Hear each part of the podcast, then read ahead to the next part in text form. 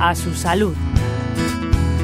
Acabamos de empezar el nuevo año y aunque nos queda todavía Reyes, lo cierto es que el grueso de la Navidad ya está pasando y ahora toca pensar en retomar la normalidad en la que debe estar incorporada la salud. Ahora es un buen momento para hacernos propósitos saludables en general y cardio saludables en particular. Es lo que vamos a ver hoy con la doctora Petra Sanz, jefa del Servicio de Cardiología del Hospital Universitario Rey Juan Carlos en Madrid se han hecho estudios después de las fiestas navideñas y se ha visto que la gente tiene el colesterol más elevado de, antes de la Navidad.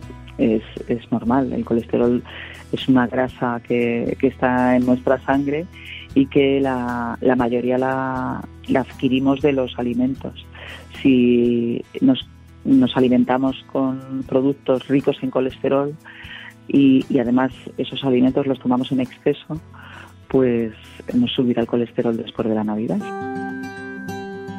La alimentación es, por tanto, un capítulo fundamental en la salud cardiovascular y lo primero que nos recomienda la doctora Sanz es suprimir los dulces. Un dulce ocasional lo puedes tomar, pero no así con la frecuencia que se toman durante esas fiestas, porque eh, en los dulces industriales que se compran pues suelen tener muchísimo azúcar y además eh, muchas grasas eh, animales que elevan el colesterol, con lo cual pues hay que dejar los dulces fuera de nuestra dieta. Otro buen consejo, huir de las llamadas dietas milagro. Yo diría que el milagro de las dietas eh, estas es que, que realmente hicieran es perder peso. El problema de las dietas milagro, como tú has llamado, es que pierdes peso rápidamente pero luego esas dietas eh, no las puedes mantener en el tiempo porque hay que comer, hay que socializarse y es imposible hacer una dieta eh, muy, muy restrictiva. Eh, a lo largo de, de, los días, meses, ¿no? Entonces, cuando se abandona esa dieta y se vuelven a los hábitos anteriores, pues la persona vuelve a coger peso y además coge más peso que antes. Hasta la fecha, una de las dietas que sí que han demostrado científicamente su idoneidad es la nuestra, la mediterránea. Y esta dieta mediterránea, cuando se sigue correctamente, implica aumentar el consumo de frutas y verduras, tomar más pescado que carne y en el caso de carne más aves que cerdo o que cordero o que vacuno, y sin olvidar el aceite de oliva virgen extra que debe ser la principal fuente de grasa. Y otro hábito que debemos incorporar a nuestra vida es la actividad física.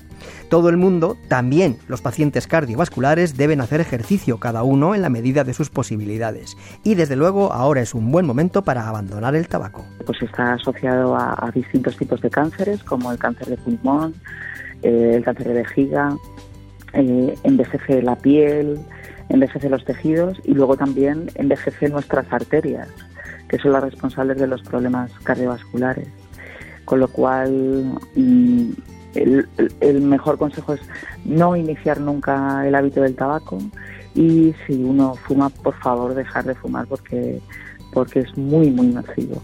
En definitiva, se trata de aprovechar estos días para conseguir un estilo de vida más cardiosaludable. Los propósitos de, de cuidarnos, de hacer ejercicio, de cuidar la dieta, de no fumar, no beber alcohol en exceso, pues tienen que estar incluidos en nuestro ritmo de vida del día a día no vale ahora después de las fiestas tener unos propósitos y, empezar a, comer sano, a hacer ejercicio, para luego en febrero eh, dejar esos hábitos. Hay que incluirlos en nuestro ritmo de vida que sea una costumbre más dentro de, nuestra vida, ¿no? el, dejar un rato al día para hacer ejercicio, el comer saludable, el no fumar. Es, llevamos una vida bastante ajetreada, pero si queremos, eh, se puede. Pues eso, estos buenos propósitos de principios de año para hacer de ellos un estilo de vida cardiosaludable todos los días. Manuel Moraga, Radio 5, Todo Noticias.